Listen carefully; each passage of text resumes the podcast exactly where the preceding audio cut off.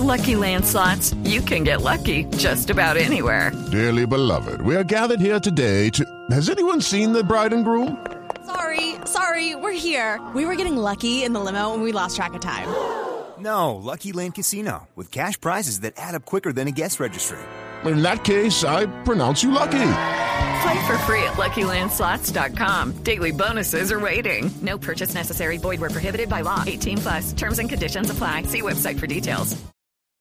Una señal que se enlaza. Regiones conectadas a través de un dial. A partir de este momento, Oscar Montes, Ana Cristina Restrepo, Hugo Mario Palomar, Valeria Santos, Gonzalo Lázari y Camila Zuluaga analizan y debaten el tema del día. El tema del día. Colombia está al aire. Son las 12 del día, 17 minutos. A ustedes, gracias por seguir conectados con nosotros hoy aquí en Mañanas Blue cuando Colombia está al aire. Y hoy empieza nuevamente a sesionar el Congreso de la República. Y pues hay muchos interrogantes sobre cuáles son las reformas, los proyectos de ley que van a pasar en el Congreso en este casi que último año antes de las elecciones presidenciales. El Gobierno Nacional tiene una agenda que parece no tan ambiciosa, pero hay un proyecto que es fundamental y es la reforma tributaria. Lo que pasa es que la reforma tributaria aún no se conocen los detalles de su contenido porque la comisión de expertos aún no ha entregado pues cada uno de los puntos que debería llevar esta reforma para que los congresistas de los distintos partidos puedan conocer esa reforma y que además el gobierno nacional empiece a socializarla. Por eso hoy tenemos invitados a congresistas de distintos partidos políticos, pero quiero empezar saludando a la senadora María del Rosario Guerra, que es del partido de gobierno del Centro Democrático. Senadora María del Rosario, bienvenida a Mañanas Blue y gracias por estar con nosotros. Muy buenas tardes, Camila, para ti, para Oscar Montes, que lo veo, y a todos los que están en tu mesa de trabajo, igualmente a los senadores que nos acompañan en este panel y a los oyentes. Senadora María del Rosario Guerra, hay un, eh, una creencia popular, digamos, en Colombia, que en el último año, en un año preelectoral, pues es bastante poco lo que se hace en el Congreso de la República y que son pocos los proyectos que pueden pasar porque ya ustedes están más concentrados en elecciones presidenciales, en las elecciones de Congreso, que realmente en los proyectos de ley y en el trabajo legislativo. ¿Qué tanto cree usted que de verdad se va a legislar este año?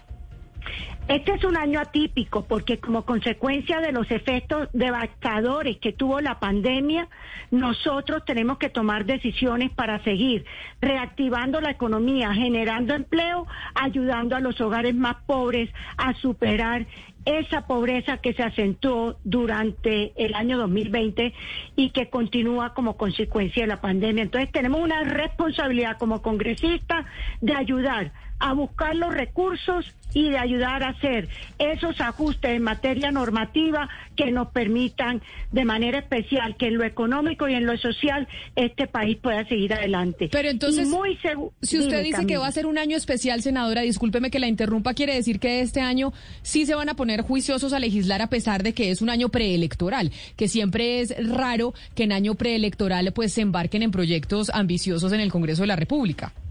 Claro, eh, es impensable en otra época una reforma tributaria ya casi que a medio año de, de, comenzar un proceso de elecciones al Congreso y a la presidencia, pero como nosotros tenemos un, un año atípico que nos generó la pandemia, la responsabilidad es poder gestionar a través de una reforma fiscal y social recursos que se traduzcan en reducción de la pobreza, en generación de empleo y por supuesto en seguir atendiendo los retos en materia de salud y de vacunación. Pero entonces permítame, senadora María del Rosario Guerra, saludar a otro colega suyo, este, pues que ahorita está sin partido y que uno diría que lo podríamos ubicar dentro del espectro del centro. Ya me corregirá si, él, es así o no. Senador Rodrigo Lara, bienvenido a Mañanas Blue. Gracias por sumarse a esta transmisión hoy hablando de qué van a hacer en el Congreso de la República en un año preelectoral y arrancando la jornada legislativa el día de hoy. Bienvenido. Camila, muy buenos días. Eh, ¿Cómo está? Cordial saludo para usted, para María del Rosario, para el demás congresistas que nos acompañan y los demás colegas. Ah, mira, vamos a hablar primero qué prioridad tiene el gobierno y qué prioridad tenemos otros parlamentarios. El gobierno tiene una prioridad esencial, mantener las sesiones virtuales del Congreso de la República en primer lugar. porque eso les permite aprobar proyectos que eran impensables antes cuando el Congreso funcionaba normalmente, o impensables en una democracia en donde la rama legislativa sesiona correctamente, en donde construir el quórum es un reto, en donde además pues la presencia física de los congresistas les da fuerza y al mismo tiempo pena también cuando tienen que poner la cara para aprobar proyectos impresentables desde un punto de vista popular y de los colombianos. En segundo lugar, segunda prioridad del gobierno, sacar adelante una reforma tributaria regresiva. Regresiva o, de Robin Hood al revés. ¿Por qué? Fíjense usted que hoy expidieron, ayer expidieron un decreto en donde proyectan en el tiempo, mantienen los grandes beneficios y regalos tributarios de las zonas francas. Mientras tanto, como puesto esos son huecos en el régimen, en el sistema tributario, pues tienen que presentar una reforma tributaria, uno, para extenderle el impuesto de renta a los muy pequeños salarios, es decir, castigar y seguir castigando a los asalariados, independientes y formales. Y en segundo lugar, pues extender el IVA a la leche, a la carne y a los huevos. Porque acuérdense que los gobiernos de Robin Hood al revés le cargan los impuestos a la clase media para regalar impuestos a los más pudientes y a los más poderosos de este país. Y necesitan caja para básicamente repartir mermelada. Tercera prioridad del gobierno, convertir, por ejemplo, los recursos, los proyectos aprobados en el PEDET es decir, a las zonas más pobres para volverlos mermelada parlamentaria. Y cuarta prioridad del gobierno, presentar un proyecto o ambientar un proyecto de extensión del gobierno, del periodo del presidente por dos años, si ven que no hay ambiente, convertirlo en dos cosas. Uno, en la en, el proyecto que busca juntar pero pero doctor Lara ahí usted me está diciendo ahí usted me está diciendo cuáles son los proyectos del gobierno nacional y cuál es la intención eh, legislativa. Pero yo le preguntaba eso a la doctora María del Rosario Guerra que es del partido de gobierno pero quiero preguntarle a usted y cuáles entonces y cuáles son los proyectos que tienen desde su sector ya voy para allá. Entonces, y segundo, y termino con esto, esas, son las prioridades del gobierno. Y convertir o, juntar las elecciones parlamentarias con las elecciones presidenciales para que todo el efecto de la mermelada se sienta en las próximas elecciones y, por supuesto, eliminar, lo van a intentar, la ley de garantías, que es básicamente darle rendir mermelada hasta el día de las elecciones, que fue lo que intentaron hacer hace unos meses. Esas son las prioridades del gobierno. El resto es, es, es, es, de, es accesorio. El resto es de segundo orden. Esas son las grandes prioridades del gobierno. La mía, inicialmente, hacerle un control político al gobierno por la falta de implementación, por ejemplo, de la ley de cuota contingente al ingreso para los deudores del ICETEX. Los deudores del ICETEX están sufriendo mucho porque se quedaron muchos jóvenes sin trabajo, porque siguen pagando unas cuotas altísimas, porque siguen capitalizando los intereses. Y esa ley que aprobamos en el Congreso de la República, que busca hacer que las cuotas que paga un muchacho egresado sean proporcionales a lo que gana y no que se le lleven el 50% de los ingresos, y al mismo tiempo que esas cuotas se congelen cuando el muchacho se quede sin empleo, este gobierno no lo ha implementado. Luis Fernando Velasco va a hacer un control, la ley del vigilante Estoy, déjeme, déjeme, le voy a mejorar la comunicación al senador Rodrigo Lara porque lo estoy perdiendo y mientras tanto aprovecho para saludar a un eh, senador de la oposición de la Colombia Humana, el senador Gustavo Bolívar. Senador Bolívar, a usted también gracias por sumarse a esta discusión en donde le estamos contando a los colombianos, ustedes desde el Congreso, cuáles son las intenciones que tienen para este año legislativo. Bienvenido. Muy buenas tardes, Camila, a tus compañeros de mesa y a mis compañeros colegas del Congreso. Senador Bolívar, ustedes desde la oposición, ¿cuál, va, ¿cuál es el plan y los proyectos eh, de la oposición para esta jornada legislativa que empieza el día de hoy? Bueno, yo sigo insistiendo con, con varios eh, relacionados con el alto salario de los congresistas, con eh, que nos, no nos sigan pagando las la, en virtualidad los gastos de representación y también traigo una reforma política de algo que vine observando hace un tiempo y que me preocupa mucho y es que hay en el Congreso de la República varios departamentos que no tienen representación política en el Senado. Yo como miembro de la Comisión Tercera he venido eh, he venido viendo cómo, por ejemplo, las bancadas costeñas que son muy amplias en esa comisión, pues no, no lo estoy criticando porque pues lo haríamos también, eh, sacan muy buenas tajadas para sus departamentos, buenas inversiones y todo, pero hay departamentos aquí que no tienen representación como Chocó, como Amazonas, como La Guajira, no tienen senadores y se quedan huérfanos de esa representación. Entonces estoy proponiendo que en ese Congreso, sin agrandarlo más, porque no soy amigo de los congresos muy grandes, eh, en un Congreso de 108 miembros, 75 sean de circunscripción nacional como lo estamos viendo hoy, 32 sean un senador por departamento para que por lo menos cada departamento tenga un senador y uno de la y un senador también por los colombianos en el exterior y ahí completamos los 108. Esa es una la reforma es más larga, eh, claro. que es el punto más importante. Y, y frente a la reforma tributaria, pues estamos esperando realmente el texto del, senador, senador Bolívar, sí. porque el texto del proyecto no se conoce, pero le voy a hacer la misma pregunta que le hacía a su colega, la doctora María del Rosario Guerra del Centro Democrático, y es, a usted lo hemos visto en campaña, pero porque muchos congresistas están en campaña, porque es que ya empezó y están pensando en las elecciones presidenciales del próximo año y las elecciones a Congreso. ¿Qué tanto realmente van a trabajar en proyectos legislativos ustedes durante este año? ¿O realmente se van a concentrar más en el tema electoral como ya lo estamos viendo? No, en, estas vacaciones, digamos, pagas que nos, que nos da el Congreso, yo estuve trabajando siete proyectos de ley. Sé, que mis compañeros vienen también con una, una agenda bastante larga en materia legislativa, pero el problema es si va a haber el quórum, como dice Rodrigo, para sacarla adelante. Me parecería nefasto, triste y de todo punto de vista antidemocrático que un año después de que empiece la pandemia, de que empezó la pandemia, cuando ya todos los sectores están abiertos, todo, absolutamente, el único sector que siga cerrado sería el Congreso. Eso no lo vamos a permitir. Creo que eso tendríamos que llevarlo incluso a la Corte Constitucional, porque es inadmisible que hoy el Congreso vuelva a sesiones semipresenciales, es decir, el que quiera venga y el que quiera no venga. Incluso propondría, saltándonos un poquito la línea y la fila, que los mayores de 70 años, no estoy ahí, por eso no entro en conflicto, que los mayores de 70 años sean vacunados, para que no haya el pretexto de que no tengamos que tener el Congreso presencial.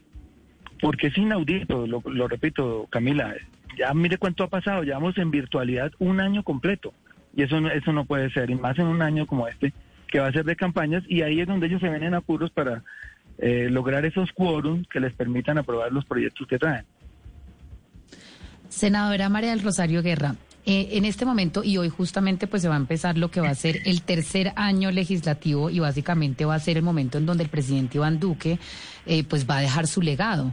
Y uno cuando mira un poco las prioridades de lo que va a ser el gobierno en esta legislatura, eh, escuchando pues al ministro Palacios, etcétera, uno mira que básicamente una de sus prioridades más importantes es la regulación de la cadena perpetua para violadores de menores. ¿Cómo le explica uno a los colombianos que una medida que ya ha sido acusada por los penalistas, los técnicos como populista, que no disuade a los perpetradores de estos crímenes, sea prioridad cuando no hay absolutamente nada y no van a presentar ni una reforma laboral y estamos viendo las peores cifras de desempleo, no van a presentar una reforma pensional y la tributaria hasta ahora no la conocemos. ¿Cómo explican ustedes que esas sean las prioridades del gobierno nacional? Las prioridades del gobierno nacional es seguir trabajando en proyectos como que el ingreso solidario no solo se extienda en el tiempo, que venía hasta junio de este año, que está beneficiando ya más de 3 millones de hogares colombianos pobres, sino que se aumente su cobertura y fuera de eso se aumente su transferencia. Es una prioridad del gobierno, lo anunció el presidente Iván Duque. Además de ello, déjeme decirle, está también como prioridad el tema de el ICETEX. Se le olvida al senador Lara que fue el presidente Iván Duque siendo senador el que en el Congreso de la República sacó la ley del ingreso contingente precisamente para reducir ese impacto que tenían los intereses y la capitalización de intereses sobre eh, la educación superior y los estudiantes que estaban teniendo el tema. Tercero, cuando hablamos de reforma fiscal también va acompañada de una austeridad en el gasto. Totalmente de acuerdo, el Centro Democrático ha venido proponiendo no solo la reducción del 30% del Congreso, sino el congelamiento por 10 años del salario de los congresistas para que de manera efectiva y real termine reduciéndose. Nosotros tenemos el bono solidario para que cuando un niño nazca de un hogar pobre pueda tener la garantía de que cuando sea adulto tenga su pensión de vejez al menos un salario mínimo. Estamos también proponiendo un, eh, para que los aprendices del SENA cubra hasta los 28 años y además de ello estamos eh, teniendo un gran paquete en otros temas de proyectos. O sea, nosotros como pancada de gobierno, además de los proyectos del, del presidente y del gobierno, tenemos nuestra propia agenda legislativa que seguiremos trabajando en el Pero Congreso. Esa agenda legislativa. Rosario, yo, yo eso sí pido un poquito de honestidad intelectual en este debate. Esa ley la firmé yo, esa ley es de mi autoría, la escribí con mi, ¿Y mi propia mano, María del Rosario.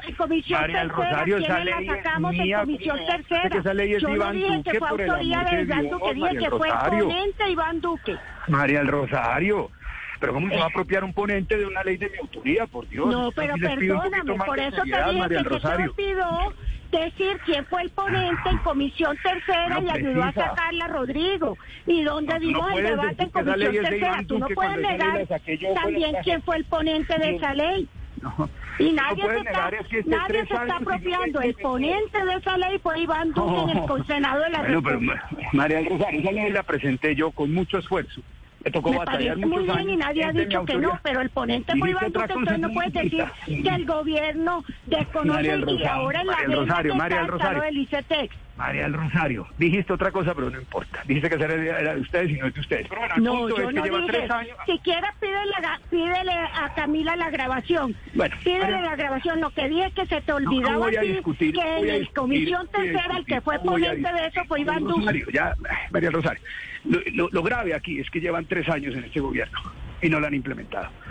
Los deudores del ICETEC siguen con, intereses que se capitalizan, siguen sin un mecanismo para congelar la deuda quedan sin empleo.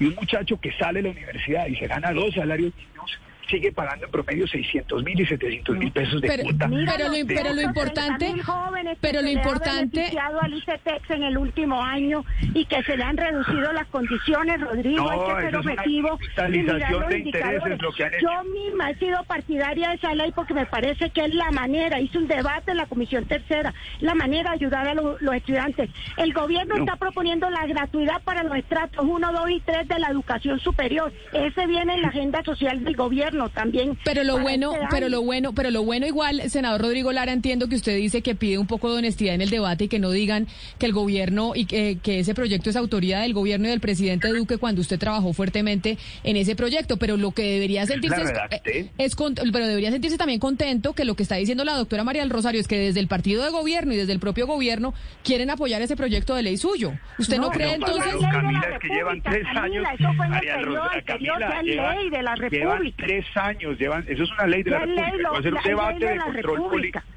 Pero quisiera poder hablar. Yo, ver, yo voy a hacer un debate de control político porque llevan tres años de gobierno y no la han implementado, no la han ejecutado.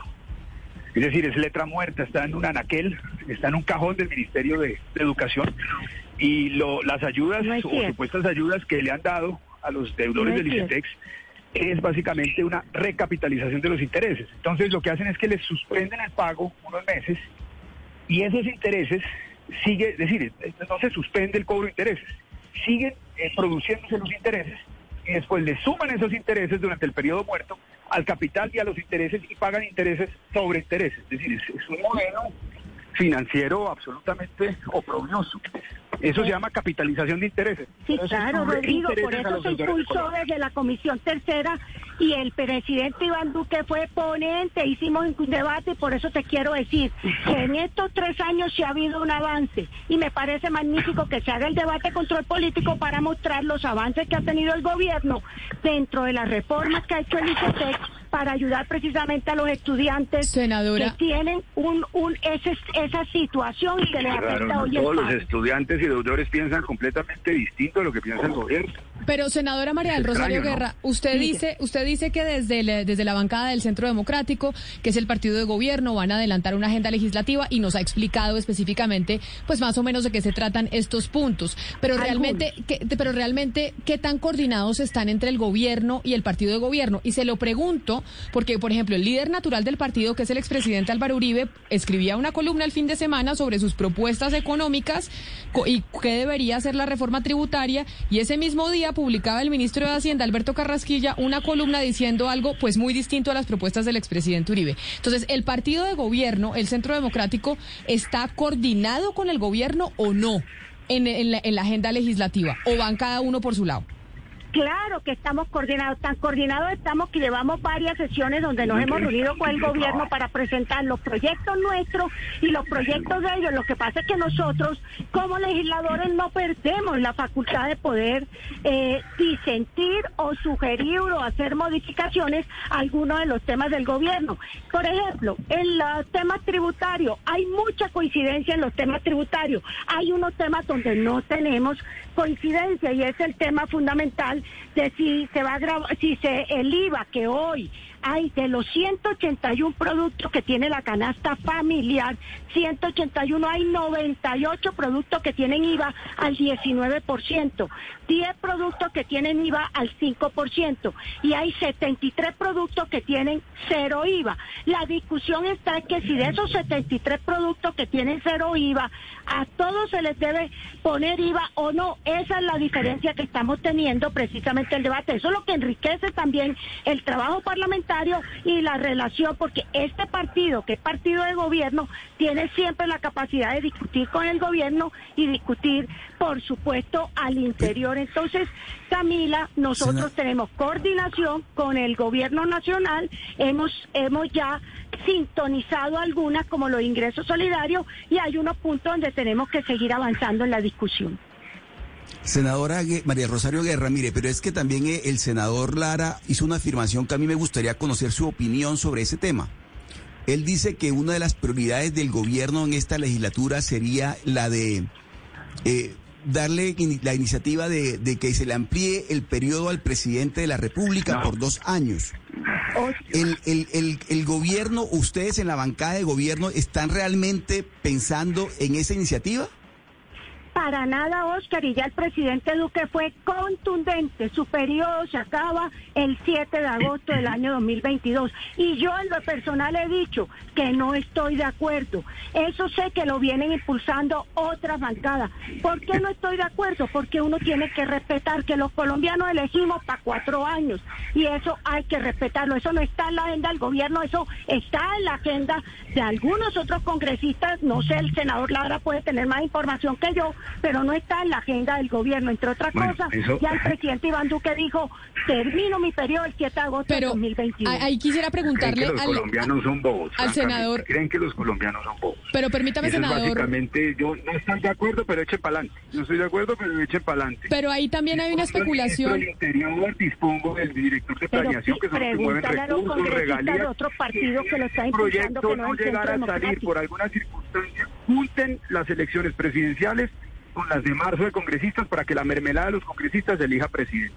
Y extiendan la ley de garantías hasta marzo para que rinda la mermelada que están, y eso sí lo quiero advertir, lo advertimos ahorita en Comisión Primera, están hablando de coger los, proyectos aprobados para los PEDET y volverlos mermelada parlamentaria. Pero permítame, senador Lara, permítame preguntarle al senador Gustavo Bolívar sobre ese proyecto del que usted está hablando de unificar los periodos y alargar por dos años más el periodo del presidente Iván Duque. Y senador Bolívar, le hago usted esa pregunta, porque hay quienes dicen que podría llegar a suceder que esa unificación de periodos no se aplique para el caso del presidente Duque, pero sí para el próximo presidente electo.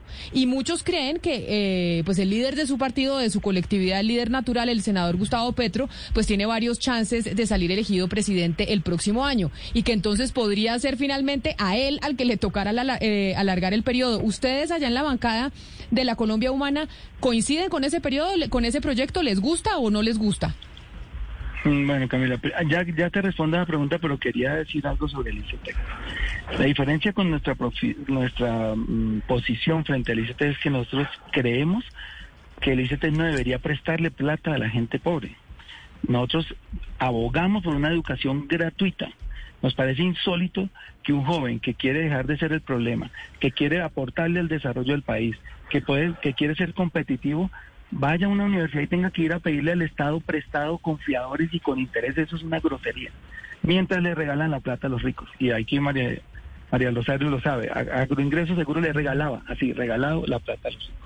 Entonces, eh, ahí marcamos diferencia con él. Sobre el periodo, eh, nosotros no estamos de acuerdo ni alargar el de Duque ni el de nadie y que si si si se procesa un proyecto dentro de un acto dentro de una si el acto legislativo se procesa dentro de un gobierno ese gobierno no cobije esa, ese beneficio. Es decir, si se presenta este año, pues no puede irse Duque. Si se presenta el otro, no puede ir Petro si fue Petro presidente o el que haya sido. Me parece que uno no puede legislar porque nos convertiríamos en lo mismo que han hecho varios presidentes en Sudamérica, ¿no? Desde Evo Morales, el mismo Chávez, el mismo eh, Maduro, no estaríamos haciendo nada distinto a ellos. Yo creo que si a un presidente lo eligen por cuatro años, y ese fue el mandato, pues por cuatro años tiene que gobernar. No estamos de acuerdo, pero nos dejó tranquilo que el presidente ya haya salido a decir que no era cierto que ellos estaban impulsando ese proyecto. Nos parecía también bastante tramposo salir a, alargar los periodos cuando la gente fue elegida, todos nosotros, los pero, Pero, senador Bolívar, quiere decir que entonces ustedes no están de acuerdo con el proyecto que le alargue el periodo al presidente Duque, pero tampoco estarían de acuerdo en aprobar un proyecto que le alargue el periodo al que quede electo el próximo año. No, yo no estoy de acuerdo, María Camila. Yo lo, yo te digo de una vez que yo siento, si yo fui, si yo soy reelecto, si me lanzo, porque todavía no lo he decidido, y soy congresista, yo no apoyaría ni siquiera alargarle el periodo a Gustavo Petro, porque eso ha sido uno de los mínimos que hemos negociado ahí quienes estamos en ese, en ese movimiento. Y es no vamos a repetir la historia de lo que han hecho otras izquierdas y otras derechas también en el continente. Si son cuatro años, cuatro años. Lo que sí tiene que tener un presidente es la seriedad de decirle al país que en cuatro años no se cambia un país. Si un, si un candidato es serio, le dice al país, voy a sentar las bases para desarrollar este país en tres, cuatro periodos. Si en cuatro años lo estamos haciendo bien, reelíjanos y si no, pues nos dan la espalda. Pero si es, si es imposible, y eso y por eso es que todos estos gobiernos se caen tan rápido como el de Duque, porque en campaña ofrecen de todo y prometen de todo y saben que no se puede cumplir. Pero, senador, hoy en Colombia la reelección está prohibida y usted dice que si se está bien, haciendo bien las cosas, entonces que se pueda reelegir el proyecto. No, no, es que, es que en nuestro pacto histórico lo estamos impulsando para que haya tres o cuatro gobiernos, obviamente con diferentes nombres. Entonces, por ejemplo, hoy puede ser, vuelvo a poner el ejemplo, puede ser Petro y en cuatro años Claudia López o Fajardo o Camilo Romero, al que pongan, pero no es un pacto de reelección, no. Es tener un, un proyecto político eh, fundamentado en un programa muy serio que vamos a elaborar o que ya estamos elaborando desde las regiones hacia adentro y con ese con ese programa gobernar por lo menos 20 años en Colombia. Pero eso sí, eh. para eso son las elecciones, para que la gente lo, lo refrende o nos dé la espalda si es que le hemos mentido o no le estamos cumpliendo. Senador Bolívar, este momento eh, coyuntural que vive el país es de pronto uno de los momentos más críticos a nivel de pobreza, desigualdad, desempleo. Es un momento donde el país necesita de verdad de reformas estructurales que cambien un poco el rumbo al que vamos. Eh, ustedes desde la oposición evidentemente están en un lugar en donde pues es, es pues están a puertas de una campaña presidencial, tienen la favorabilidad, etcétera. ¿Ustedes van a utilizar esta legislatura, digamos, para darse visibilidad política o van a tratar por lo menos de trabajar con el gobierno para pasar una reforma que en realidad cambie la vida de los colombianos? ¿Ustedes van a poder sentarse con el gobierno y mirar si algunas partes de esta reforma tributaria les gustan o no la podrían apoyar o ustedes ya están diciendo firmemente no vamos a ir con ninguna reforma tributaria que proponga este gobierno? Mira, nosotros eh, varias veces le hemos tendido el, brazo al gobierno para que echarle con nosotros, que nos escuche las ideas. No lo ha querido hacer. Si nosotros vemos que dentro de la reforma tributaria hay cosas que benefician al país y que no afectan a las clases populares, que son las que están hoy padeciendo el hambre en Colombia, porque le digo un dato, y es del DANE, no es nuestro. 67% de personas hoy comen tres platos al día. Hace hace dos años comían 90% tres platos al día. Y hoy hay 27 personas 27% de los hogares de Colombia que solo consumen dos platos y tristemente hay un casi 2.5% de hogares que comen una vez al día. Nosotros tenemos que arreglarle la vida a ellos. Imagínense el exabrupto donde les grabemos los alimentos básicos a esas personas que ya están aguantando hambre para solucionarle los problemas al gobierno que no los generan la gente pobre, sino las exenciones tributarias, los beneficios tributarios, la evasión fiscal, la corrupción misma, el derroche. Y entonces, ¿cómo vamos a poner a tapar esos huecos fiscales a la gente más, más pobre? Entonces, si, si, no, si no incluye eh, el, la extensión del IVA, los productos de la canasta familiar, pero nos dicen que vamos a grabar más las utilidades, de pronto el, patrimonio. Si nosotros vemos que hay una reforma que le conviene al país, nosotros vamos a apoyarlo. Pero vamos, estamos esperando el texto, ahorita no lo tenemos. Mira, una cosa que nos olvidó, una, una cosa que me olvidó importantísima. Hoy estamos presentando casi 51 senadores, creo que Rodrigo también la firmó, eh, la renta básica. La hemos venido insistiendo, insistiendo mucho, la renta básica. La renta básica consiste en darle un salario mínimo a, a- a todos los hogares en vulnerabilidad hoy. Sabemos que es difícil financiarla, pero eso eso fomentaría un desarrollo y una y una un dinamismo de la economía impresionante porque ya le daríamos un poder adquisitivo a los hogares para que salgan a consumir y los principales beneficiarios de esto serían los empresarios, muchos de ellos que están hoy quebrados. Entonces, la renta básica va fuerte, hoy la Pero presentamos. ¿cuánto es esa renta básica? Le vale al país 60 billones de pesos y la y la reforma tributaria que vamos a discutir. María del Rosario, pero si van a sacar 40 María del Rosario, las tributarias 60. Por Las eso exenciones valen lo que tributarias hay hoy valen y lo que 70. propuso Estoy terminando que yo lo dejé desarrollo hablar. Pero es que toca, No, no, no. toca que Pero hablemos ¿por qué uno por uno. A por ver, qué y- si hay que los 15 hogares billones? ¿Por qué, si hay 15 recibiendo billones para comprar aviones? ¿Por qué si hay de 15 A ver, billones para comprar aviones de Pero- guerra? Perdón. No, no, no, no. no. a ver, La- permítame. Las exenciones tributarias, las exenciones tributarias que este gobierno le ha dado. No, perdóname, Rodrigo, las por tributarias hace Las que no son de este gobierno, que Rodrigo. Este gobierno le bajó el impuesto a la zona ayer. María del Rosario. El Si subsidio a las altas pensiones no viene de este No gobierno. puedo el subsidio, hablar. los, Da- dame el- el derecho a la palabra, el por favor. 60% de las altas pensiones viene altas. No, Dame el Rodrigo, derecho, porque no está el haciendo... Pero entonces- ¿Por qué, la opinión por qué si hay pública, con lo 15 que está billones, por qué que si hay hablo 15 me- billones para me- comprar aviones de guerra? Porque hay 15 billones de pesos Pero- para comprar aviones de guerra y le iban a regalar a Bianca 374 millones de Senador, dólares. senador Bolívar, A. Bianca usted, no le A iban a regalar miren. absolutamente nada. Pidió un crédito que Una al empresa, final no sí, se pero le una empresa pero no es quebrada que valía Mire, menos en las exenciones tributarias profundizadas por este gobierno ascienden a- solamente en la renta, en rentas exentas a 17 de empresas, a 17,7 billones de pesos.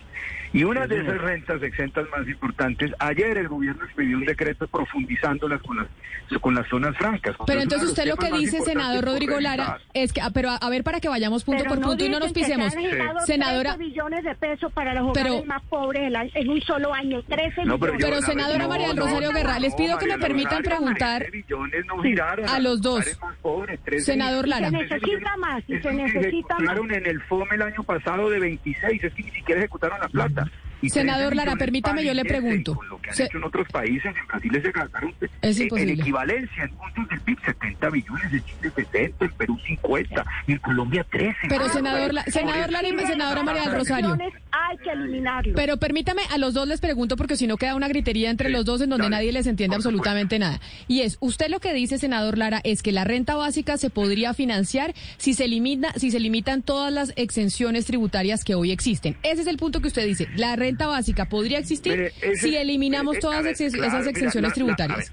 Mira, Camila, la renta básica fue lo que se implementó, por ejemplo, en tres países, en Chile, en Perú y en Brasil, para contrarrestar los efectos de la crisis. Por eso esos países se gastaron entre 5 y 7 puntos del PIB, es decir, en equivalencia 50 y 70 billones de pesos en la gente.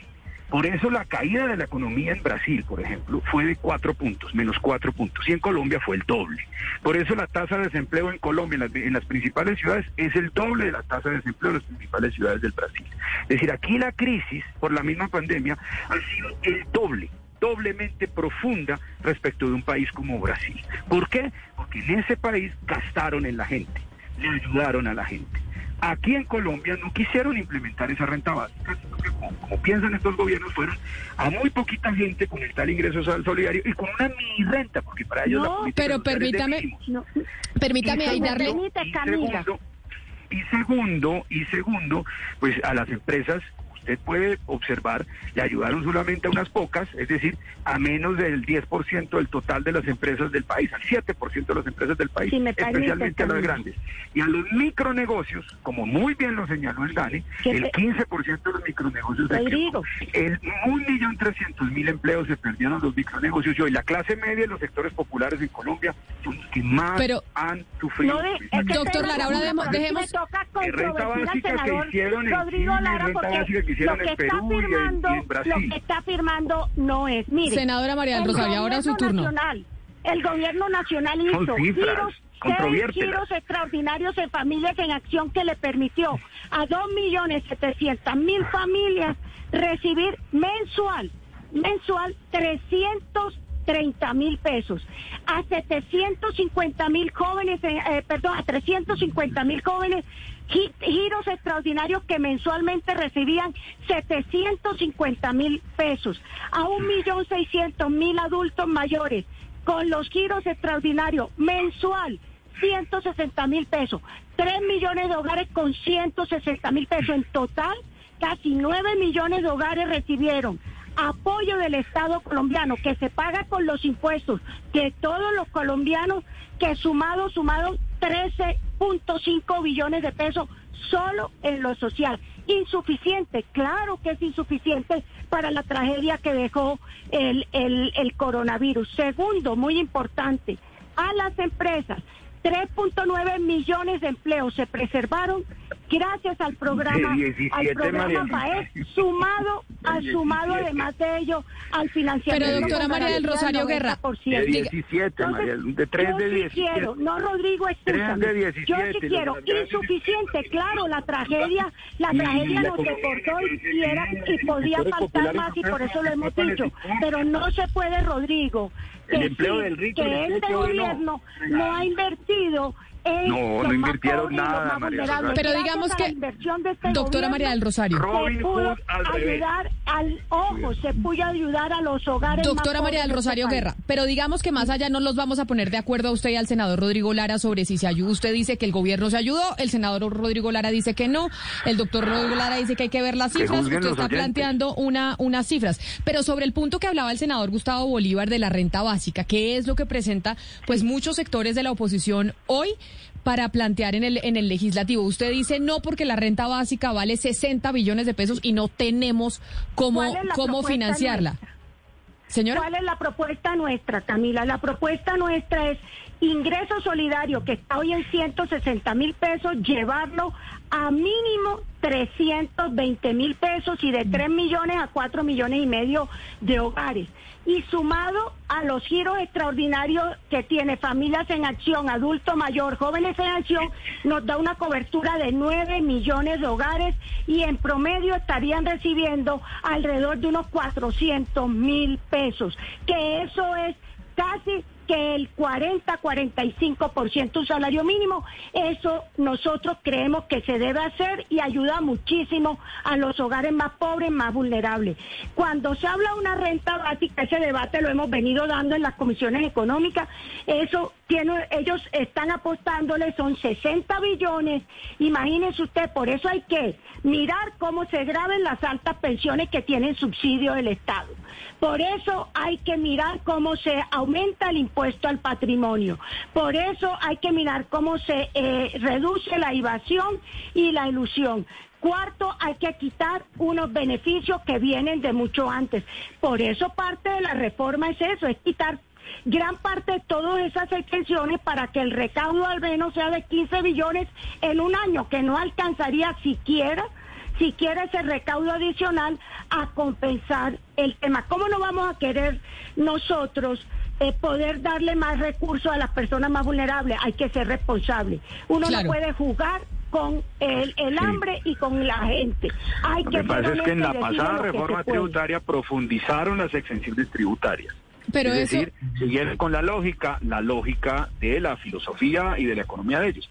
Hay que regalarle los impuestos al rico porque eso genera rebosamiento. En la pasada reforma tributaria desfinanciaron profundamente al Estado. Esa- y cuando llegó esta crisis, no le ayudaron a la gente y desfinanciaron Oye, más al Rodrigo, Estado. tú mismo y hoy sabes que que se le cobrarle, aumentaron, hoy tienen se que aumentó el impuesto de renta a las personas de más altos ingresos. No, Yo quiero María hacerle, porque se me va no, acabando el no tiempo. Por el este contrario, tú mismo lo sabes, no tú haces parte de la este tercera, pero tú lo sabes. Y también los sabe ricos de este país. y también sabe que nosotros, por el contrario, lo que hicimos era aumentar del 15% que era para la zona franca, el impuesto se les pasó al 20%. Y también sabe que en la reforma del 2019 lo que se hizo también fue a los bienes de capital para lograr la modernización de la empresa colombiana, el descontarle el 100% al IVA de los bienes de capital. Entonces, hay que ser también honesto con los, con los oyentes en temas que es sensible como los temas tributarios. Pues precisamente este es el debate que se va a dar en el Congreso de la República después de que conozcamos el proyecto que va a presentar el eh, gobierno nacional sobre la reforma tributaria, que es realmente el proyecto importante de esta legislatura porque se necesita esa reforma tributaria.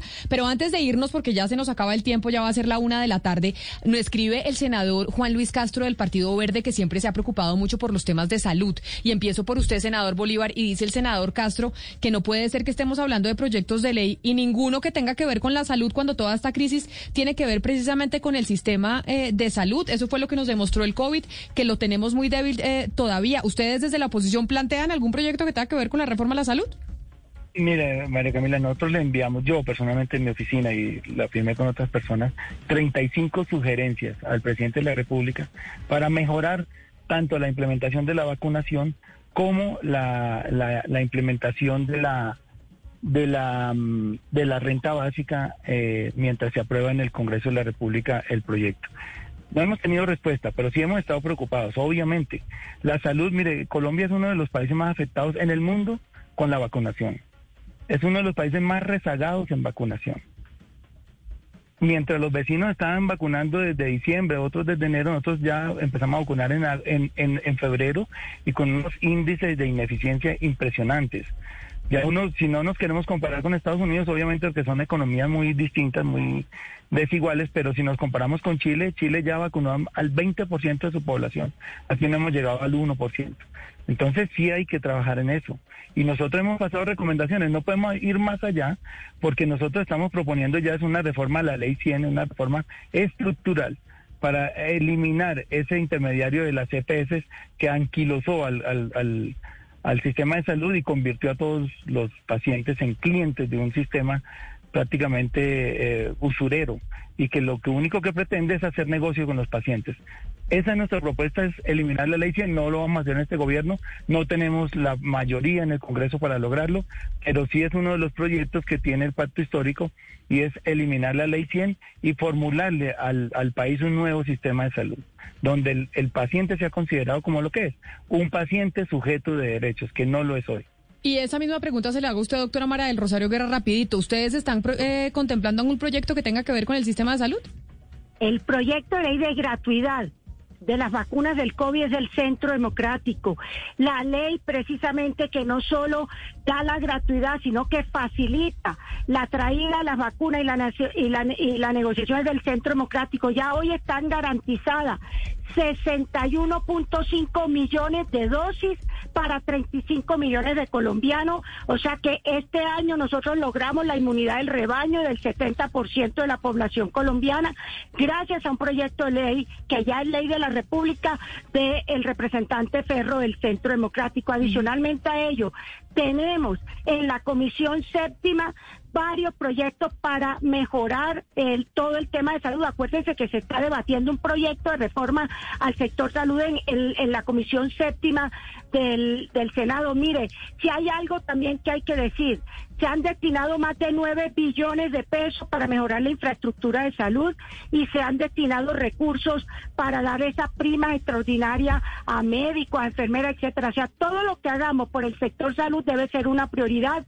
porque gracias a ellos nosotros hoy hemos podido frenar el contagio y nosotros hoy hemos podido dar la atención que se requiere. Hoy el país tiene 12 mil camas UCI. Cuando inició la pandemia hace un año tenía 3 mil camas UCI. Sea, el país ha venido avanzando de manera significativa. Pues doctora María del Rosario Guerra, doctor Rodrigo Lara y senador Gustavo Bolívar, a los tres, mil gracias por estar con nosotros. Hoy empezando eh, Congreso de la República, arranca otro periodo legislativo. Vamos a ver qué pasa con todos estos proyectos, pero sin duda alguna el más importante es la reforma tributaria y ya vieron ustedes el tono de, las, de los distintos sectores del, eh, del país frente a esa reforma. Los tres mil gracias por estar aquí con nosotros. A ustedes gracias por haberse conectado hoy aquí en Mañanas Blue. Vamos a hacer una pausa y ya regresamos.